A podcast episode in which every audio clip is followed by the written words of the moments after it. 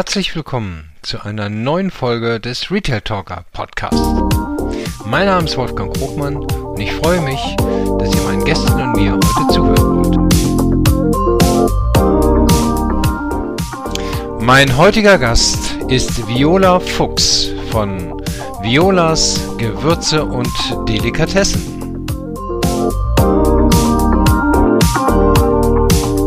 Mir saß ein junges Mädchen, die war vielleicht 18 oder 20, mit, auch mit ihrer Mutter.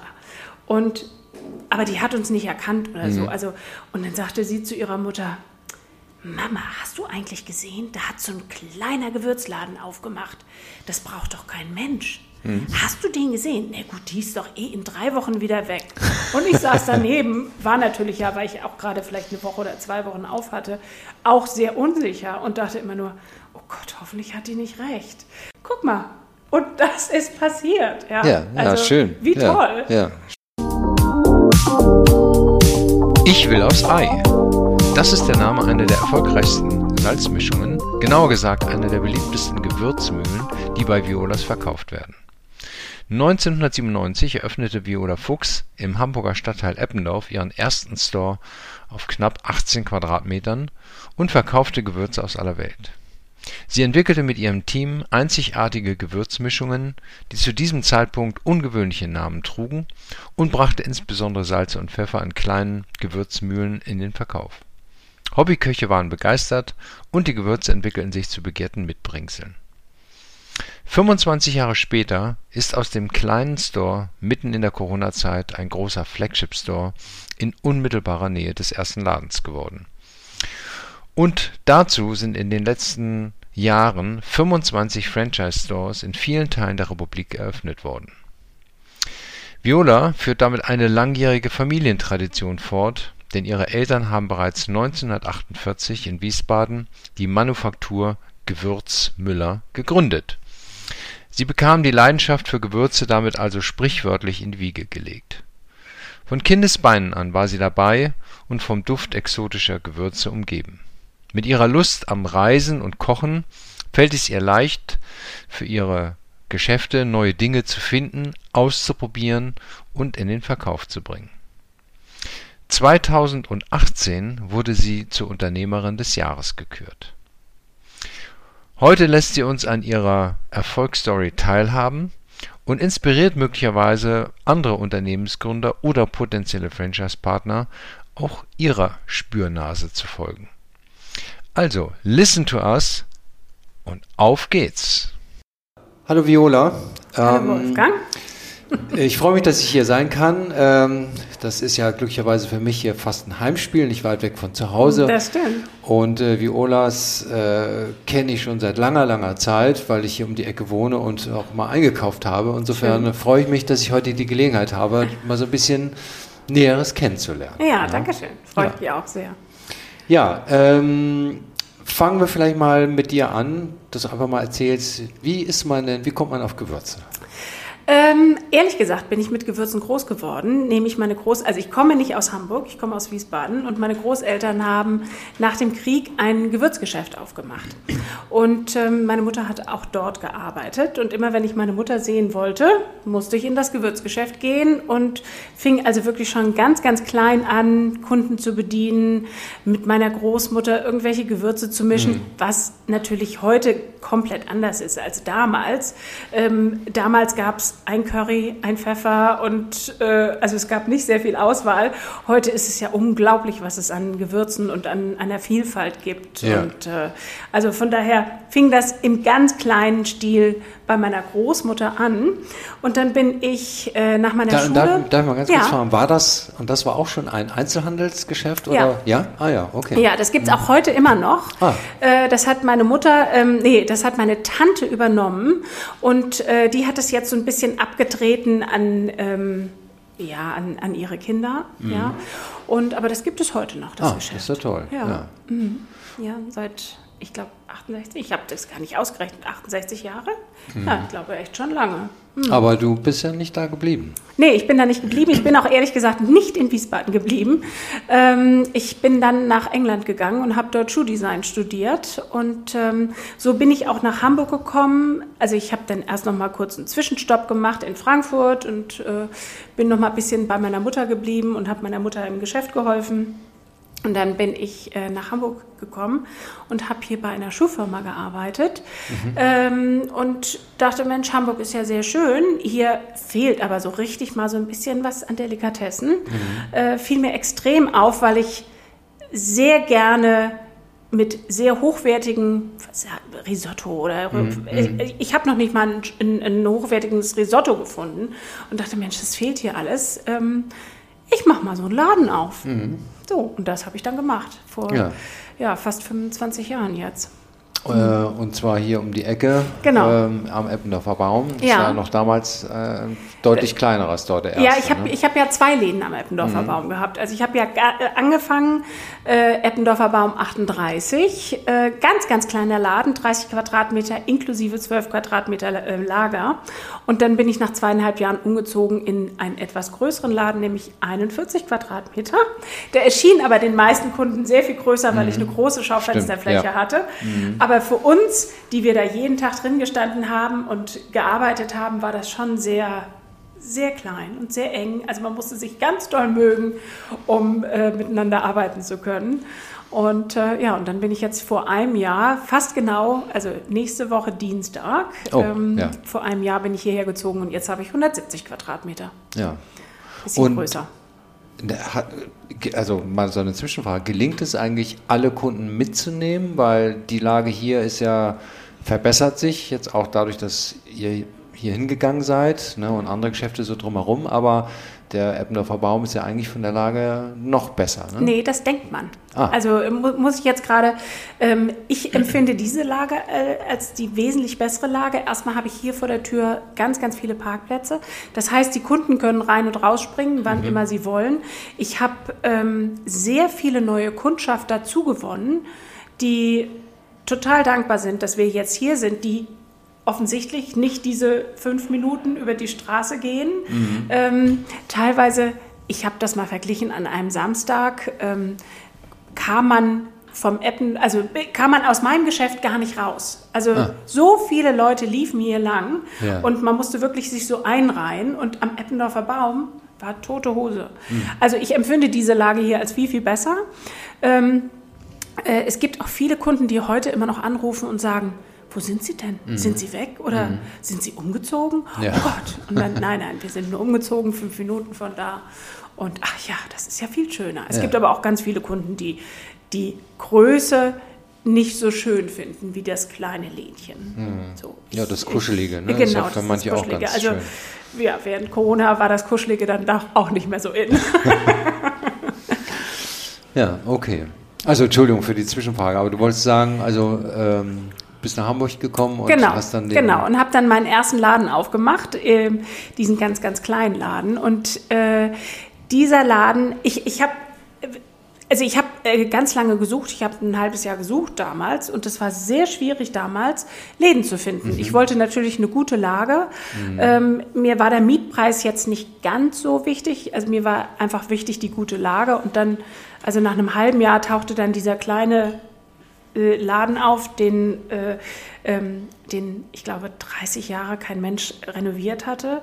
und der abgehängt war mit schwarzem Samt und einer Spiegeldecke. Also das, das, war, ein, das war ein Juwelier, der mhm. da vorher drin war. Es war nicht ganz so schön, aber wir haben ihn dann sehr schön gemacht. Und das Schönste war, wir haben im November aufgemacht. Das heißt, äh, fast zwei Monate vor Weihnachten. Und das war natürlich, das war, das eine war super. Entscheidung. Das ja. war richtig super. Ja. Ähm, und danach war der Laden dann auch bekannt. Mhm. Das war super. Also, ja. Und äh, sollte das denn unbedingt in diesem Stadtteil sein oder wärst du auch woanders hingegangen? Ich wäre auch woanders hingegangen. Also ich hatte, ich habe mir Objekte angeguckt in Winterhude. Ähm, ich wollte unbedingt nach Winter, unbedingt nach Winterhude. Mhm. Und da gab es aber nichts. Also und es war wirklich dieser eine Laden war. Ich habe mir auch noch verschiedene andere Läden in Eppendorf angeguckt, in der Hegestraße, im Lehmweg und weil und die wollten das aber alle nicht, weil das Konzept war ja für viele so ein bisschen oh, das braucht doch, glaube ich, kein Mensch. Also wer braucht Gewürze oder wer braucht das, gibt es ja auch im Supermarkt oder das braucht doch alles kein Mensch. Also ähm, und dieser Laden, der wollte mich und äh, da war ich dann super dankbar und glücklich. Mhm. und so kam ich an den Eppendorfer Baum. Und hattest du denn zu dem Zeitpunkt schon sozusagen gelabelte Violas-Gewürze oder wie war, ja. wie war der Anfang so? Ja, also es gab gelabelte, also äh, ähm, teilweise hat man die Gewürzlabel noch mit der Hand geschrieben, aber es stand schon immer Violas drauf. Mhm. Also das auf jeden Fall. Und was es nicht gab, es gab hinten auf der Rückseite eine Zutatenliste. Mhm. Also ich weiß noch, ich habe teilweise manchmal Kunden gehabt, die gesagt haben, oh, ich bin allergisch gegen was weiß ich was. Können Sie mir bitte sagen, was in dem Curry drin ist? Mhm. Und ich so, hm, sehr ungern, aber natürlich. Weil natürlich habe ich gedacht, ach, das sind alles Spione, die wollen alle wissen, was in meinem Körper drin ist. Ah, ja, ja, ja. Ja, achso, du hast sie ja von Anfang an mhm. äh, selber. Immer selbst gemacht. Äh, selbst gemacht. Ja, ja, ja. Zu Hause oder, oder Nein, da, alles, bei deinen alles Eltern? in dem kleinen Laden. Ach so. Alles in dem kleinen Laden. Ja. Das war ähm, hinten. Ähm, meine Kollegin, die heute noch bei mir ist, äh, hat hinten im äh, bei mir im Lager angefangen abzupacken. Weil bei uns werden ja natürlich auch die Gewürze immer noch per Hand abgefüllt und per Hand werden die Etiketten heute noch draufgeklebt mhm. und ausgezeichnet. Also okay. bei uns ist ganz, ganz viel Handarbeit drin.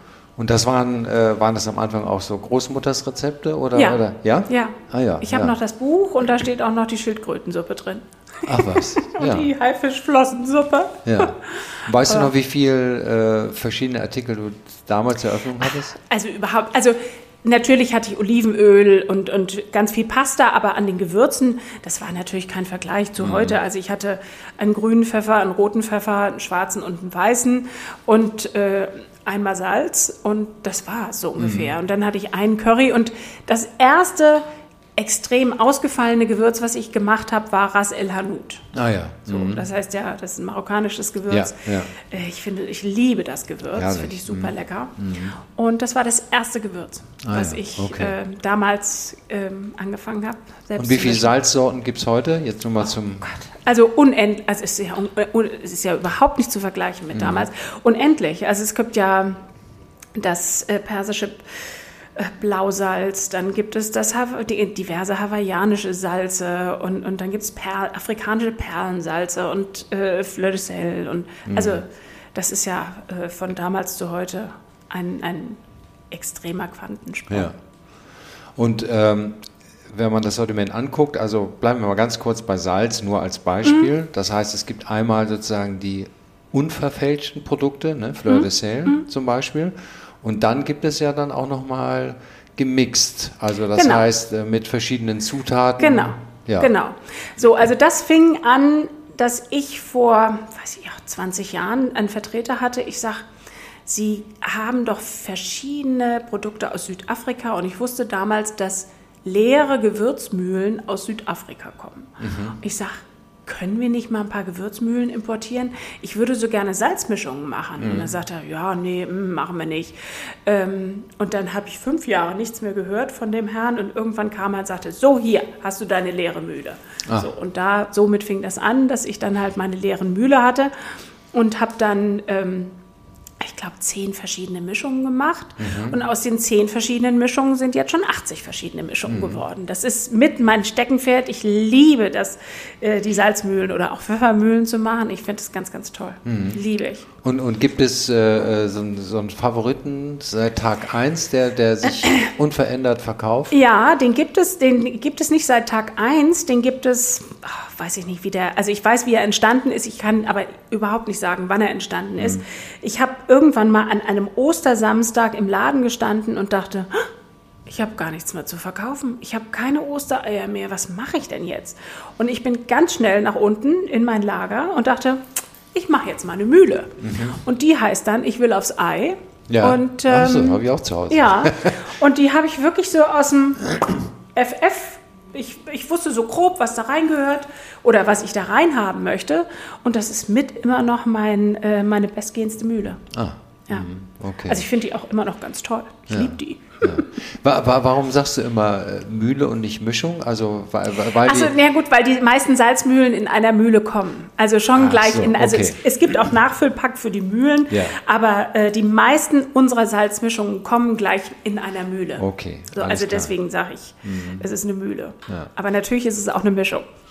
Und äh, die, die Rohprodukte sozusagen, die du verwendest, Beziehst du die direkt von denen oder geht das über Zwischenhändler? Das geht oder? über Zwischenhändler, weil teilweise Gewürze, ähm, ich, ich, will nicht sagen sehr, sehr behandelt, aber teilweise Gewürze schon belastet sind, ähm, wenn sie hierher kommen.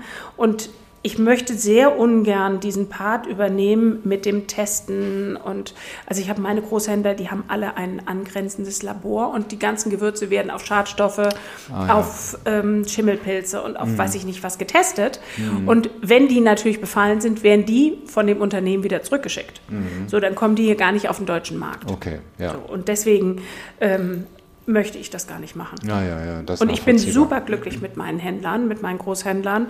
Ich weiß, was die mir für Ware liefern, nämlich 1A-Ware. Mhm. Und ähm, ach, das, das ist ja noch ein Schritt, den die Händler für mich übernehmen. Mhm. Und da bin ich sehr dankbar für. Ja. Ich hatte gelesen, äh, du bist ja gerne auch auf Reisen, mhm. also vor Corona zumindest gewesen. und äh, hast dann ja offensichtlich auch sozusagen in anderen Ländern nochmal Gewürze oder oder mehr Rezepte entdeckt? Oder Ach, beides. Also beides. Also mein erster Gang, egal wo ich bin, ist immer in den Supermarkt und mhm. äh, wenn es auch gibt, natürlich verschiedene Delikatessläden, Feinkostläden oder so, das äh, liebe ich mir, das alles anzugucken und zu gucken, was die alles haben, was es mhm. alles Neues geben könnte, was ich vielleicht hier mitnehmen kann. Und ähm, aber ich bin auch, ich ähm, esse extrem gerne fremde Sachen. Mhm. Also ich liebe Sachen zu essen oder auszuprobieren, die ich nicht kenne. Mhm. mhm. Und das ist für mich das Aller, Allergrößte. Ah ja, ja. So, also, Schön. Und deswegen, also im Supermarkt äh, ist, ist für mich total interessant, aber auch natürlich ein Restaurant, von dem ich vorher gelesen habe. Mhm.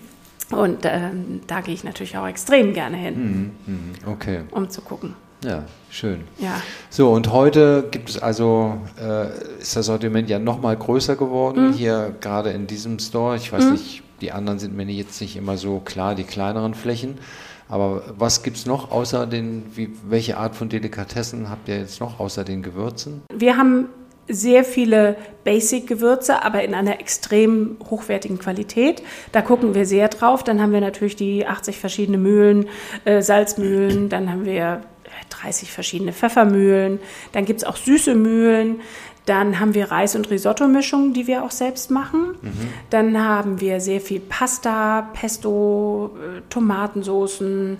Ähm, dann haben wir verschiedene Essigöle, sehr viel Trüffelprodukte, also mit echten Trüffeln. Ja. Und ja, Schokolade und ähm, ja, und ähm, was wir auch noch haben, eigentlich sehr relativ viel Hardware, die zu den also so Küchen, hochwertige Küchenartikel. Mhm. Ich finde, es gibt nichts Schlimmeres, als wenn man in einer Küche arbeitet, wo man kein scharfes Messer hat mhm. oder wo man ähm, keine Reibe hat, die irgendwie wo man sich eigentlich nur den Finger wund reibt, weil ja, das ja. Äh, so stumpf ist, das Ding.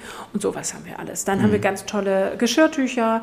Wir haben, also das habe ich Das ist ja auch neu. eigenes Design, ne? Teilweise habe ich das Gefühl bei den Geschirrtüchern oder? Manches, manches. Mhm. mhm. Ähm, manches. Es ist natürlich so, dass man, wenn man was eigen kreiert, sehr viel ähm, abnehmen muss.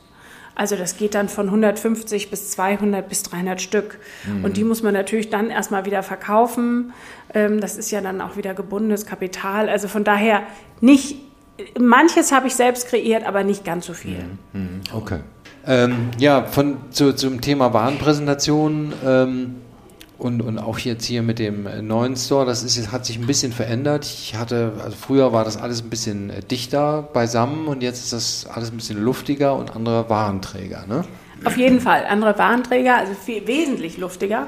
Und natürlich kann ich jetzt oder habe ich jetzt die Möglichkeit, Produkte zu präsentieren. Ich, ich habe gar nicht mein Sortiment so großartig erweitert, aber ich habe jetzt die Möglichkeit, Produkten einfach einen schönen Auftritt zu geben. Mhm. Also jetzt ähm, gibt es Produkte, die man vorher vielleicht noch nie gesehen hat, wie vielleicht jetzt mein Eierlikör oder so, äh, äh, die jetzt einfach wirklich durch die Präsentation, oh, guck mal, die haben auch Eierlikör, ist ja mhm. toll. Hatte ich vorher auch schon. Mhm. Aber jetzt sieht man das natürlich mhm. viel mehr, weil ich einfach wirklich durch diese große Fläche ganz, ganz viele Möglichkeiten habe. Mhm. Okay, gut. Ja. So, also der erste Laden Eppendorfer Baum. Ja. Wie lange hat es dann gedauert, bis es einen zweiten gab? Ähm, meinst du, ein, ähm, ja, meinst egal, du, dass ich umgezogen bin nee, oder nee. einen Franchise-Laden? Ja, oder überhaupt einen zweiten zusätzlichen, äh, ob er nun dir gehört oder Franchise, das müssen wir den Zuhörern gleich mal erklären. ja, das müssen wir erklären. ähm, also mein, ich habe ich hab ja vor fast 25 Jahren aufgemacht und bin schon dreimal umgezogen mhm. ähm, mit meinem Laden. Äh, wobei ich immer sehr unsicher war, ob ich umziehen soll oder nicht, weil natürlich jeder Umzug auch immer äh, Kundenverlust, die Kunden finden einen nicht oder die Kunden mögen das nicht mhm. oder so. Aber eigentlich finde ich, habe ich das immer äh, sehr gut gemacht. Also ich habe mir sehr, sehr viele Gedanken immer gemacht. Ähm, und jetzt in diesem großen Laden, in den bin ich ja gezogen. Ähm, und in dem anderen kleinen Laden war ich ja fast 22 Jahre und mhm. äh, hatte natürlich da auch einen ganz anderen Mietvertrag mit ganz anderen Mietkonditionen als äh, die ich hier habe. Also von daher habe ich mir echt schon wirklich sehr, sehr genau überlegt, wie und wann ich umziehe.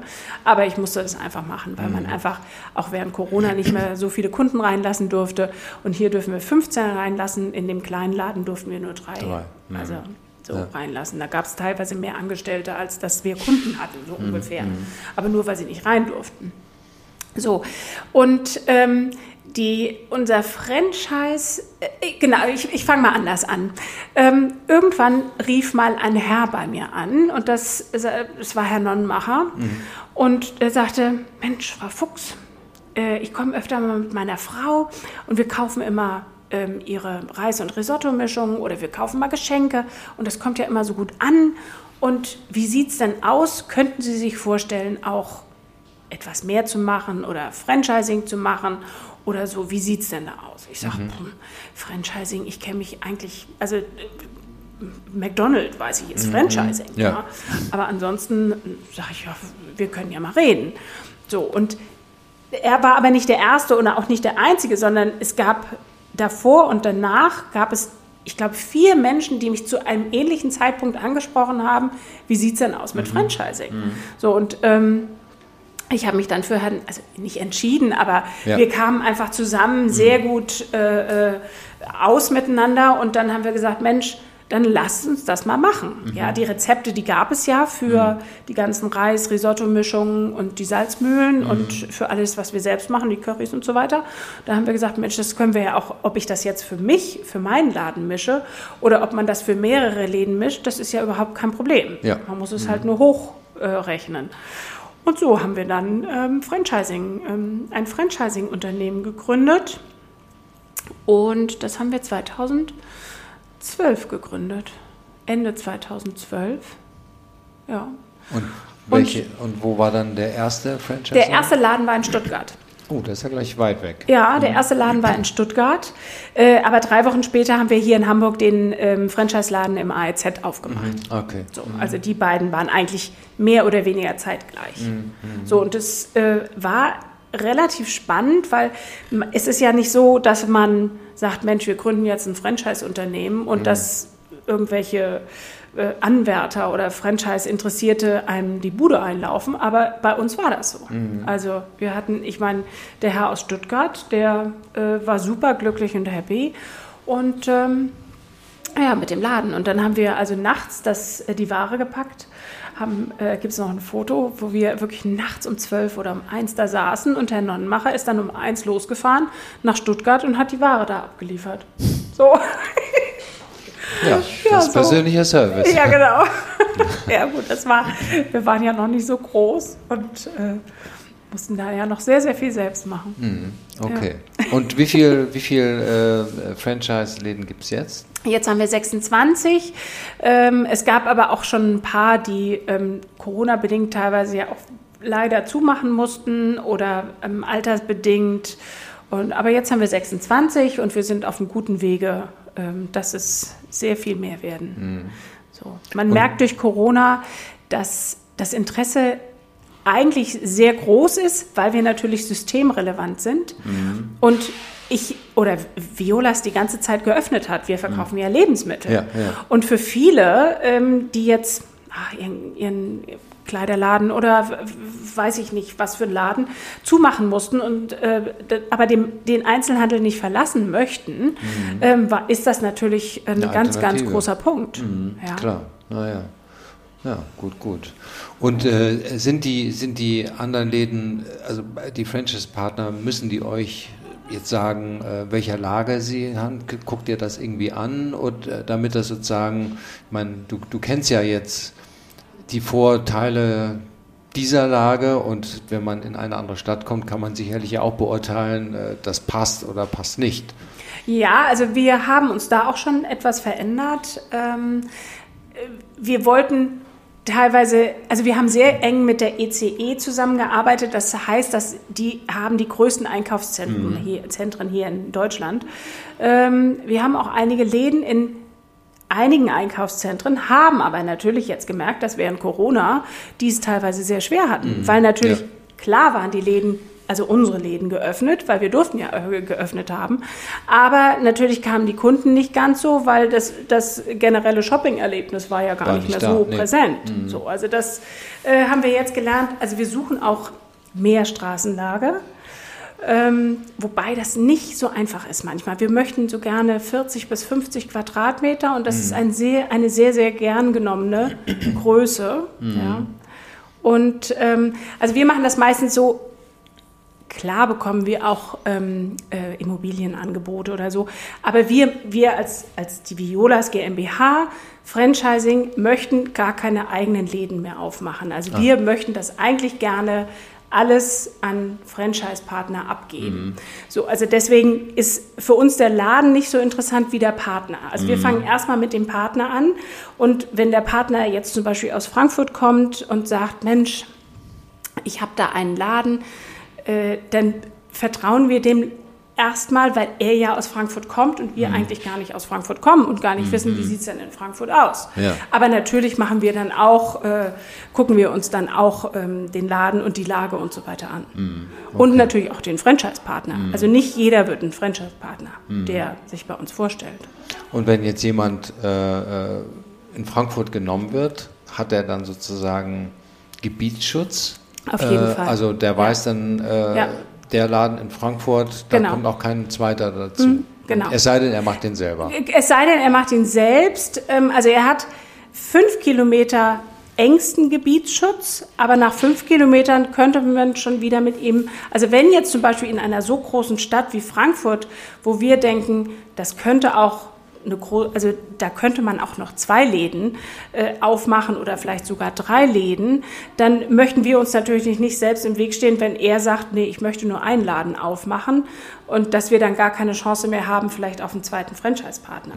So, also von daher hat er fünf Kilometer einen ganz engen Gebietsschutz, aber über alles andere müssen wir uns dann nochmal unterhalten. Also diese Entwicklung, die du vorgegangen bist, von kleinen, etwas größeren Laden jetzt einen ganz großen, Ja. das wäre ja auch etwas, was ein Franchise-Partner machen könnte. Ja. So, wenn man jetzt als Franchise-Partner in einer großen Stadt sitzt, wie Stuttgart oder Frankfurt oder Berlin oder sowas, hat Gebietsschutz, aber bewegt sich nicht, also bleibt da auf seiner 30 Quadratmeter Fläche ewig und drei Tage hängen, dann äh, wäre es ja eigentlich auch schade. Ne?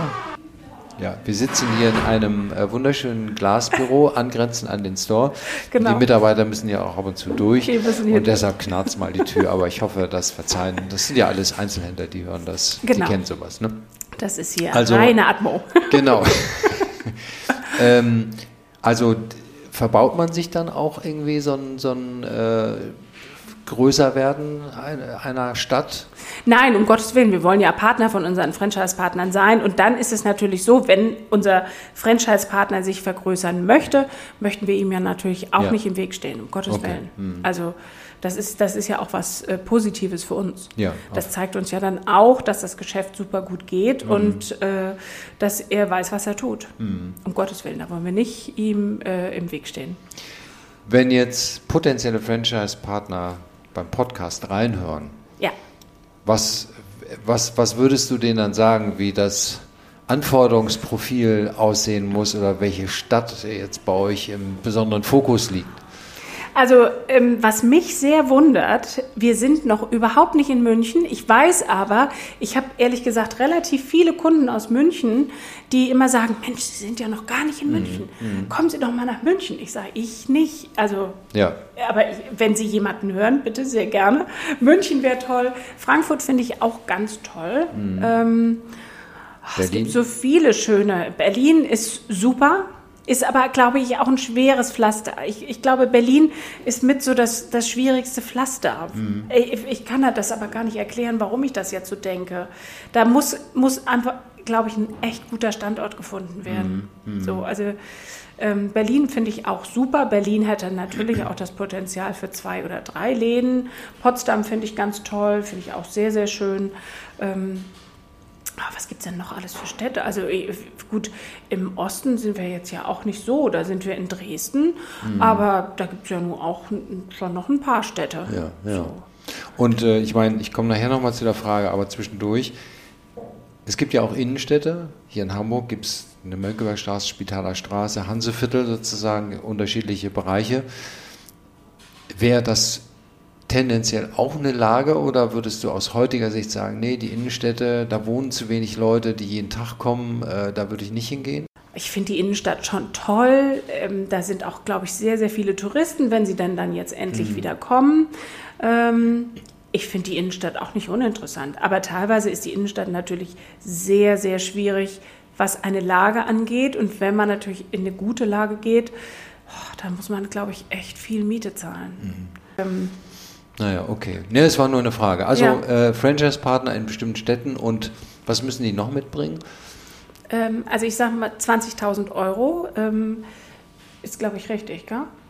Ja, 10 bis 20.000 ist so ein äh, gutes Grundkapital und äh, Lust an Farbe und Lust am Verkaufen. Mhm. Äh, Violas ist ja sehr bunt und Violas ist ja nicht das normale Gewürz, ich sage jetzt mal das normale braune Gewürzgeschäft mit kleinen, äh, ähm, weiß ich nicht was, Gewürzsäcken, sondern ich liebe das ja nun mal sehr bunt und das muss man dann auch schon mögen. Also mhm. ich hatte zum Beispiel irgendwann mal eine Franchise-Interessentin, die hier, äh, ich weiß gar nicht wie sie, ich glaube, die kam über ein Franchise-Portal und dann kam sie in den Laden und sagte, oh Gott, nein, das ist mir zu bunt, das kann ich nicht. Ah. Das ist mir zu hell, mhm. das kann ich nicht. Und schwupp war sie wieder draußen. also man muss schon so ein bisschen ähm, gerne äh, so das Bunte mögen und, und, und so ein bisschen, ach ja, einfach den, den Spaß am Dekorieren und auch natürlich auf jeden Fall den Spaß am Verkaufen und gerne äh, den Kunden, also ich man muss halt seine Kunden lieben. Mhm. Ja, das ist, finde ich, ganz, ganz wichtig. Ja, auf jeden das Fall. Das muss man haben. Mhm. Ja, okay. Und die Franchise-Partner beziehen ihre gesamte Ware äh, von dir? Nein. Nein. Nein. Ah. Also wir ähm, bieten den Franchise-Partnern äh, unsere Reissorten, äh, Reis-Risotto-Sorten. Dann haben wir ähm, teilweise unsere süßen Pralinen, die Gewürze und all das äh, Salze, die Salzmischung und die Pfeffermischung. Und, aber der Rest, den dürfen Sie äh, äh, bei verschiedenen Großhändlern einkaufen.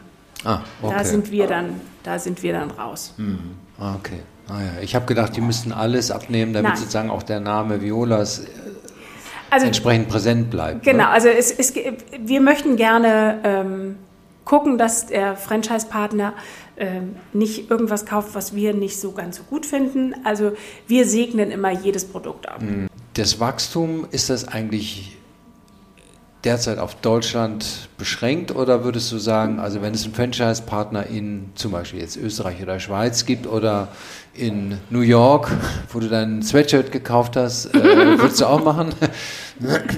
äh, ja, das, also wir sind ja schon in Amerika. Wir haben, wir arbeiten ja mit äh, vom Fass zusammen. Das mhm. ist äh, ähm, ein, ein, die kommen aus Ravensburg, eine sehr große Firma und die haben 25 äh, Läden in Amerika und da sind wir auch vertreten. Also Violas ah. gibt es auch in Amerika. Ah, ja, ja. Und ähm, wie, ich habe zum Beispiel auch einen, oder es gibt einen Laden in Duluth, da steht auch ganz, ganz groß vom Fass und Violas draußen dran. Oh, ja, okay, ja, ist, immerhin. Ja, das ist, also wir sind schon in Amerika, aber wenn natürlich jemand kommt und sagt, Mensch, ich will unbedingt in New York einen Laden aufmachen, genauso wie der, dann äh, können wir das auch bewerkstelligen. Und Österreich und Schweiz ist super. Mhm. Super. Ja. ja. Die verstehen ja auch was vom Kochen. Ja. Ne? Das Schöne ist natürlich, ähm, in Amerika oder da haben, es geht ja immer um die Etiketten, die hinten mhm. drauf, also die Beschreibung und so weiter. Ähm, und in Österreich und in der Schweiz müssen wir nichts machen, mhm. weil die sprechen ja Deutsch. Ja, genau. Und USA hat strenge Rechtlinien, was genau, den Import genau. von äh, Lebensmitteln anbelangt. Auf jeden Fall. Wahnsinn. Und du, du verbringst aber deine Zeit hauptsächlich hier in dem Store, ne? Ja. Ja. Ja. Das ist sozusagen die Homebase und genau. Ja. Und, und du bist auch der kreative Motor. Also oder gibt es andere, die jetzt genauso sagen, Mensch, ich habe hier Rezept, äh, Rezepturen entdeckt oder neue Gewürze irgendwo auf der Welt im Urlaub gesehen? Also gut, ich, ich würde niemals sagen, also, oh nee, das, was du entwickelst, das ist nicht, das möchte ich nicht oder so. Mhm. Also das würde ich um, um, nichts in der Welt sagen. Aber ähm, ja, ich, ich äh, versuche das schon, einfach immer zu gucken. Aber ich habe auch eine Dame, die hat mit mir, ähm, das war auch mit meine, einer meiner ersten Angestellten und ähm, die ist einfach, die arbeitet äh, immer noch beim und mischt und macht und tut und kreiert und also die ist super. Mhm. Also die ist teilweise noch kreativer als ich. Ah, okay. Ja, mhm.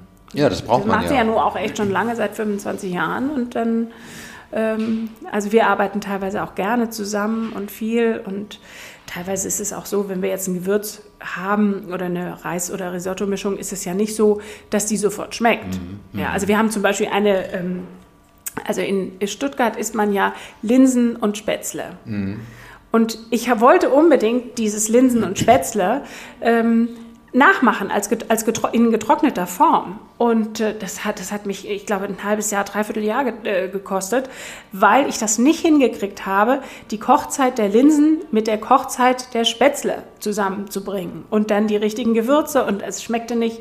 Und nach einem Dreivierteljahr war es dann perfekt. Und es gibt teilweise einige Kunden jetzt hier in Hamburg, die aus Stuttgart kommen und sagen, das schmeckt wie in der Heimat. Oh, das ja, freut mich schlecht. natürlich sehr, ja. das finde ich toll. Ja, ja, das ist nicht schlecht. Naja, und Wiesbaden, also äh, da, wo du herkommst und mhm. wo es auch noch den vormals elterlichen Betrieb gibt, da gibt es noch keinen äh, Violas, ne? Würden wir nicht machen. Echt nicht? Nee, ah. ist geschützt. Ah, okay. Aus, aus, äh, aus, aus äh, Familien. Aus Familiengründen. Aus ja. Familiengründen. Ich ah. glaube, ich, ich, ich dürfte dann nicht mehr nach Hause kommen. Ja, ja, okay, gut, das ist eine klare, ich, ist eine klare Aussage. Nein, es ist. Also das ist ja eigentlich schade. Ja, aber Wiesbaden, nein. Wiesbaden ist ja eine gute Stadt, ne? Das ist auch ja. Geld und äh, ja, ja. Essen ist Aber sowieso. Frankfurt ist auch ganz, ganz toll. Also, das, das glaube ich. Frankfurt ist toll. Und unser neuester Shop ist jetzt in Aschaffenburg, der macht jetzt demnächst auf. Und äh, ist ja auch da in der Nähe. Ja, genau. Alle Mitarbeiter, die hier sind, einfach das Metier so toll finden ähm, und wahrscheinlich auch diese Freiheit gut finden, die sie hier eigentlich haben. Also so, ähm, sie dürfen hier eigentlich agieren, machen und tun. Äh, und hier ist, hier ist es nicht einengend in dem Laden. Also so, ich bin jetzt nicht so diejenige, die hier immer nur mit dem Finger zeigt, du darfst das nicht, du darfst das nicht, du darfst das nicht, sondern ich versuche immer möglichst meine Mitarbeiter mit einzubeziehen und ähm, hoffe auch, dass die sich hier extrem wohlfühlen. Mhm. So, das möchte ich immer gerne. So, und hier in dem neuen Laden, ähm, da gibt es ja auch irgendwie Kooperationen, ne? Ähm, also ich habe ja gesehen, hier steht ein Schild, dass man Pizza mhm. äh, bestellen kann. Mhm. mhm. Nee, die wird nicht, also die ist äh, Tiefkühlpizza. Ja. Ähm, wir haben aber auch, ähm, es gibt ja hier das weltbeste Lakritz von Bülow. Das haben wir auch, das haben wir aber auch schon ganz, ganz lange. Und ähm, also wir, wir haben, dadurch, dass wir hier so groß sind, können wir natürlich hier auch echt die Marken gut präsentieren. Mhm. So und irgendwann, wenn jetzt Corona so ein bisschen endlich mal ja, weiß ich nicht, vielleicht vorbei ist, man hofft ja immer, ähm, möchte ich auch gerne, dass dann kleine Unternehmen hierher kommen, die sich dann vielleicht mal einen Samstag hierher stellen und meinen Kunden ihr Produkt zeigen mhm. und dass meine Kunden das probieren können und vielleicht irgendwie dass ich das dann demnächst verkaufe oder die Kunden das ganz doof finden oder mhm. einfach so, dass auch kleine Unternehmen gucken können, wie ist das eigentlich mit der Reaktion oder wie ist das im Einzelhandel, was sagen die Kunden über mein Produkt und das habe ich vor, mhm. dass man hier so ein bisschen ja auch was erleben kann. Ja, also die, die, ich, die Lebensmittelunternehmen, jetzt so Edeka, mhm. große Rewe-Läden, die bieten ja auch eine Plattform für Start-ups, dass die dann da ihre Produkte mal neu anbieten dürfen. Mhm. Manchmal steht da auch samstags ein Mitarbeiter, der dann äh, den Kunden das erklärt und sowas. Meinst du sowas? Ja, genau, ja, sowas. Mhm. Mhm. Ah, ja. Ja, mhm. sehr gerne. Also wir haben jetzt zum Beispiel, ach, ganz toll, dann, äh, also in Hamburg gibt es ja das Franzbrötchen. Mhm. Das ist ein äh, Gebäck, ein süßes Gebäck mit ganz viel Zimt und Butter und es ist super lecker und das kennt man ja eigentlich nirgendwo in Deutschland. Ja. Und jetzt haben wir hier auch den Franzbrötchen-Likör. Und der ist total lecker. Den auf Eis, also auf Eiswürfel, ja, ja. so wie man Baileys auf Eis trinkt. Oh, ist der so lecker. Und äh, ja, das ist so ein schönes Stück Hamburg, was man ähm, hier probieren kann demnächst mal. Und äh, ja. Ja, das muss Ganz ich gut. unbedingt mal testen. Ich ja. bin ein Franzbrötchen-Fan. Okay. Also. Guck mal hier, wir haben, wir haben auch noch eine Franzbrötchen-Backmischung und auch noch Franzbrötchen in der Mühle. In der Mühle? Ja, Achso, damit man das Mühle. dann äh, übers das Eis man, genau, drehen kann. Genau, ah, ja. oder über ein Cappuccino oder so. Mhm. Ah, ja. ja Pudding. Ja, der Fantasie sind keine Grenzen gesetzt. Ne? Ja. Ähm, mal kurz zu, zu äh, äh, so das Stichwort Digitalisierung. Ja, das geistert ja rum. Der Handel, stationäre Handel muss sich digitalisieren. Mhm. So alles, was du bislang beschrieben hast, ist ja sehr stark eher auf persönliche Beratung durch Menschen, die im äh, Laden arbeiten. Aber Online ist auch schon der erste Schritt zur Digitalisierung. Gibt es da noch, und dann habt ihr ja Instagram-Kanal aufgebaut. Mhm. mhm. Was, was, Facebook. Facebook. Facebook, ähm, LinkedIn. LinkedIn, genau. Und äh, äh, was, was äh, funktioniert das gut für Violas? Ähm, das funktioniert gut. Also unser Steck oder wir legen gar nicht so einen großen Wert auf den Onlinehandel, weil ich finde immer, klar haben wir Kunden, die das vielleicht in Hamburg im AEZ, im EZ oder wo auch immer äh, entdeckt haben und so überzeugt sind von unseren Gewürzmischungen oder anderen Produkten, dass sie ähm, und die nicht aus Hamburg kommen, dass sie sich das dann schicken lassen. Mhm. Ich merke an den Kunden, dass die so glücklich sind, wenn sie hier rausgehen und einfach ein Erlebnis hatten, ähm, ein positives Einkaufserlebnis hatten. Mhm. Ja, und das natürlich ja auch durch meine ähm, Damen, die hier, äh, ähm, die hier die Kunden bedienen. Und äh, das also ist ein, ein sehr positives Zusammenspiel zwischen dem Kunden, der glücklich ist, und aber auch meinen Angestellten, die glücklich mhm. sind. So, ich möchte ja immer gerne eigentlich alle glücklich sehen. Und ähm, also von daher, wir haben einen Online-Shop der wird jetzt auch neu gemacht und der wird jetzt auch noch schöner gemacht. Und dann gibt es jetzt auch noch ähm, äh, ein, eine große Plattform auch für die Franchise-Partner, dass die sich nochmal richtig schön vorstellen können. Aber eigentlich finde ich es cooler und toller, wenn die Kunden hierher kommen mhm. und bei uns in den Violas-Läden persönlich beraten werden. Ich empfinde ja unsere Angestellten als unser größtes Gut. Ja. Ähm, Klar kann jeder ein Gewürz, ein Curry im, Online-Shop bestellen. Okay. Aber hier ist es einfach ein Erlebnis herzukommen. Mhm. Und hier ist es einfach wirklich viel, viel schöner. Mhm. Ja, ihr ja. verpackt das ja auch schön, wenn es. Also, genau. ihr habt ja im Grunde genommen zwei oder drei Typen von äh, mhm. Kunden. Ne? Die mhm. einen kaufen das, weil sie selber damit kochen. Ja. Und andere kaufen das, weil sie das äh, äh verschenken. Genau. Ne? Genau. Ja. ja, und das Schöne ist ja auch, man kann ja mit unseren Produkten so schön spielen. Also man kann ganz klassisch äh, ein Gulaschgewürz und, und äh, eine ganz klassische ein Steinpilzrisotto oder so kaufen. Man kann aber ja auch ganz extrem werden, dass mhm. man vielleicht ein Gewürz kauft, wie jetzt zum Beispiel den langen Pfeffer, den, der relativ unbekannt ist mhm. und äh, den dann der, der Beschenkte kennenlernen kann. Mhm. Sowas finde ich auch ganz, ganz toll. Ja. Und das Schöne ist ja, man kann es dann auch aufbrauchen. So, und dann ist es irgendwann weg und dann muss man das Neue haben. Da muss man hierher kommen. Also, wenn ich dir jetzt zehn verschiedene deiner Salze aussuchen würde, könntest du dann die identifizieren durch äh, den Geschmack, was welches das gerade ist? Ach, eigentlich schon, ja. Ja? Mhm. Mhm. Ah, spannend. Ja, gut, wir, dadurch, dass wir ja halt auch einfach die Mischung äh, äh, teilweise hier im Haus machen, mhm. ähm, bin ich ja den ganzen Tag damit beschäftigt, Ah, ja, irgendwie okay. irgendwas zu mischen und zu machen und die Ware einzukaufen und so. Ja, Ja. schön. ähm, du hattest vorhin schon mal ganz kurz Corona angesprochen. Mhm. Also die Läden, äh, eure Läden konnten offen bleiben und äh, die Kunden konnten kommen. Äh, Gab es eigentlich mit der Versorgung Probleme? Man, man hört ja, dass es so, so Lieferschwierigkeiten gab aus einigen Ländern. Also zum Glück im Moment noch nicht. Also es wundert mich zwar manchmal, dass ich denke, wenn ich jetzt bei meinem Großhändler anrufe und sage, habt ihr das und das? Und ach ja, klar. So, das da denke ich manchmal, ach guck mal, es gibt es immer noch, das ist gut. So, also im Moment, ich klopfe mal auf Holz, äh, gibt es noch für uns keine Versorgungsprobleme. Ah, das also gut. wir haben noch Olivenöle, wir haben eigentlich alles im ausreichenden Maße. Na, vielleicht haben die Großhändler das be bevorratet, weil gerade gerade so exotische Länder, äh, Ja, ja. da kann es ja sein, dass das Ja. unterbrochen war, weil die auch das gar nicht herstellen konnten. Genau. ne? Also was jetzt so ein bisschen, ähm, es gibt ja den, das ist ein ähm, Koch, ein, ein weltberühmter Koch, der heißt Jotam Ottolenghi und für den haben wir die ganzen Gewürze. Also der ähm, macht die israelische Küche und Schönes ähm, Kochbuch hat der. Ach, viele mehrere, Koch, ne? also viele Kochbücher. Und das ist ja teilweise sehr, sehr intensiv und äh, tolle Küche, wirklich eine tolle Küche. Und er braucht so ein paar exotischere Gewürze dazu. Und teilweise gibt es die im Moment nicht mehr. Also aus irgendwelchen Gründen haben meine äh, Großhändler gerade Probleme. Also es gibt teilweise keinen Sumak. Und äh, das ist ähm, sehr schade, weil das ist so ein Grundstock für vier verschiedene Gewürze. Das äh, Ah. das merken wir dann auch schon, dass eines unserer bestgehendsten Gewürze gerade nicht lieferbar ist.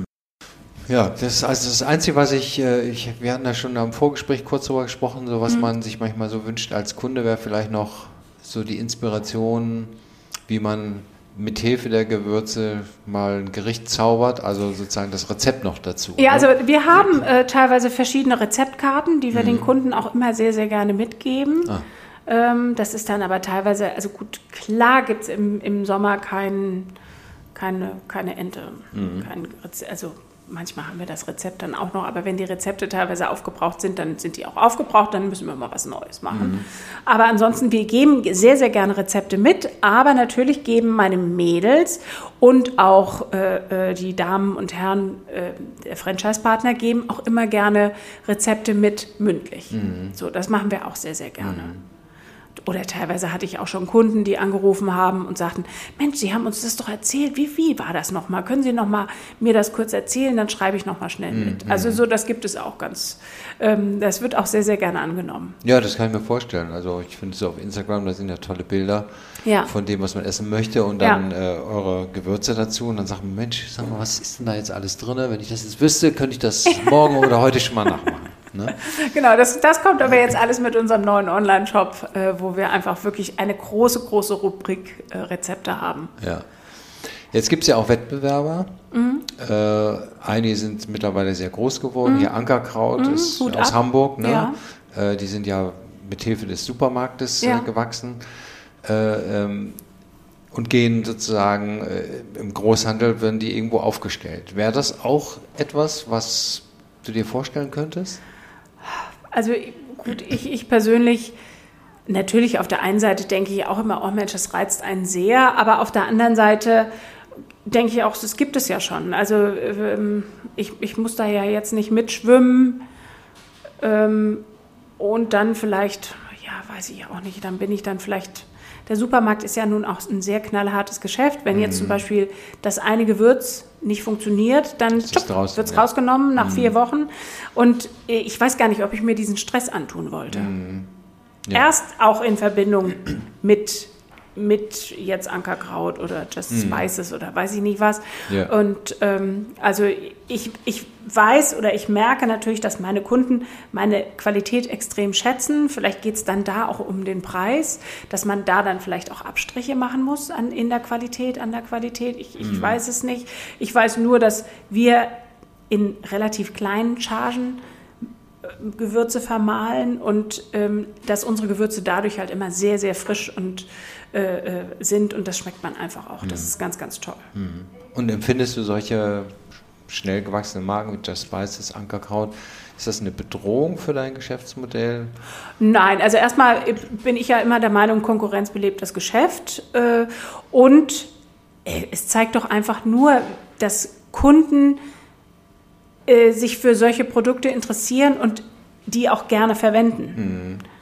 Also ich, ich finde, das ist äh, keine Bedrohung. Also, also, du meinst, im Zweifelsfalle wird das Bewusstsein für genau, exotische Gewürze genau. noch größer und davon profitierst genau, du auch. Genau, mhm. genau. Ja. Und ich habe ja einfach eine viel, viel größere Bandbreite als jetzt nur Gewürze. Mhm. Also wir haben ja sehr, sehr viel mehr. Mhm. Okay. Und ja. Und was ist jetzt so das, was ist das nächste neue Gewürz in der Pipeline? Gibt es irgendwas? Na gut, das, das nächste, das war ja jetzt Franzbrötchen. Ja. Ähm, mein Steckenpferd sind ja nun immer gerne die Mühlen, die Gewürzmühlen, die Salzmühlen. Also da haben wir jetzt eine Hot Bowl gemacht und äh, jetzt haben wir auch ganz neu die Haferkraft. Das sind so kleine Haferbuletten, die wir jetzt machen. Um, ähm, die kommen sehr gut an und ach, das, das ist ja manchmal teilweise entsteht das so aus dem oh, ich habe hm. was Neues und das mache ich jetzt. Ähm, ja, du hast ja vorhin schon gesagt, Mitarbeiter sind äh, ganz wichtig. Ganz wichtig, und aber auch teilweise sehr schwer zu finden. Ja, das glaube ich. Also in dieser heutigen Zeit ähm, ist natürlich der Einzelhandel kommt ja nicht ganz so gut weg, wobei sich das, glaube ich, jetzt gerade wieder verändert, weil natürlich viele ich will, ich will dir nicht sagen, äh, aber es gibt ja nur auch viele, die ihren Job verloren haben mhm. und die kommen jetzt gerade langsam wieder. Mhm. Aber Mitarbeiter sind mein größtes Gut, ähm, aber es ist auch teilweise sehr schwer, die zu finden. Sehr, und sehr schwer. Wie pflegst und hegst du die? Oh, also ich ähm, stelle mich auf den Kopf. Also wir hatten, wir hatten letztens hier an Weihnachten, als hier alles hoch herging, hatte ich eine Masseuse, die war ähm, acht Stunden hier und hat meine Mitarbeiter massiert.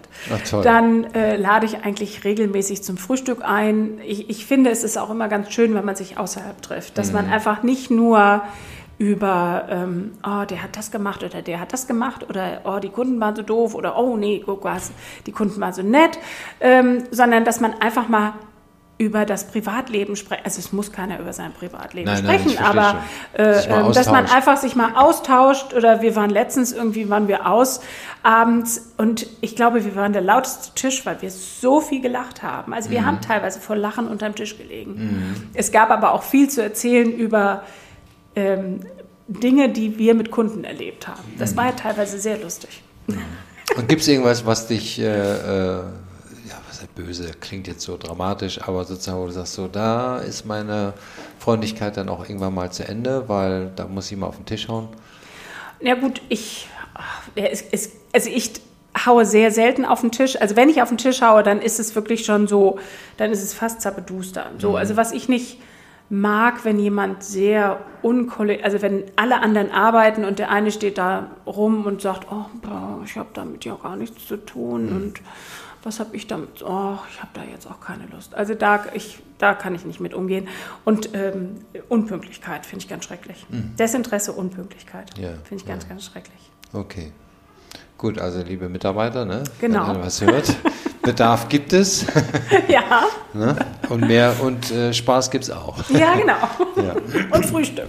Du warst ja vor 25 Jahren fast selber ein Start-up, ne? Mhm. Ähm, Heute gibt es, ist, ja, sind Gründungen, die laufen immer unter diesem schönen Titel Startup, aber egal wie. Es sind ja trotzdem, äh, es sind ja trotzdem mutige Schritte. Auf jeden Fall. Hättest du sozusagen nochmal so einen Ermutigungsspruch für die, die sowas vorhaben? Oh, na gut, also ich bin ja immer, wer nichts wagt, der nichts gewinnt. Und man muss natürlich immer, also ich finde, Klar, es ist immer sehr sicher und sehr einfach, in seiner Komfortzone zu bleiben und äh, im Fahrwasser mitzufahren und denken, oh, ich muss nichts Neues machen mhm. und ich muss nichts anderes machen. Aber es ist natürlich auch extrem spannend, äh, sich selbstständig zu machen. Wie auch immer, muss ja nicht der Einzelhandel sein, aber ähm, das, und man lernt extrem viel, mhm. positiv wie negativ. Mhm. Ja, also ich hätte mir früher nie vorstellen können, und ich muss auch immer noch sagen, dass, nicht, dass das äh, nicht mein, mein größtes Gut ist, äh, dass ich Mitarbeiter führen kann. Das, ich habe ja meinen Laden, meinen kleinen Laden mhm. aufgemacht und stand alleine in meinem kleinen Laden. Mhm. Und irgendwann dachte ich, hm, fünf, sechs Tage die Woche ist vielleicht ein bisschen viel, vielleicht brauche ich jemanden. So, und schwupp stand der erste Mitarbeiter vor mir und ich so, wie mache ich das jetzt? Mhm. Also es fiel mir teilweise sehr schwer. Ich ähm, war teilweise vielleicht auch nicht die netteste, wenn der irgendwas falsch gemacht hat. Aber ähm, weil das natürlich auch so wichtig war für mich, dieses Unternehmen oder mein kleines Lädchenunternehmen. Mhm. Und ähm, also Mitarbeiterführung lerne ich immer noch. Mhm. es gibt auch immer noch was Neues zu lernen. Aber ich würde immer sagen, ich wäre mutig und würde es nochmal machen. Mhm. Ja, gut. Aber für mich gab es auch nie, ähm, gab es auch keine andere Möglichkeit. Also ich glaube, ich bin kein guter Angestellter. Du hast dich doch im Schuhdesign, da warst du auch angestellt. Ne? Ja, da war ich angestellt und äh, hm. so. Alles klar, das lassen wir mal so stehen. Ich bin das ja, nicht mehr. Nee.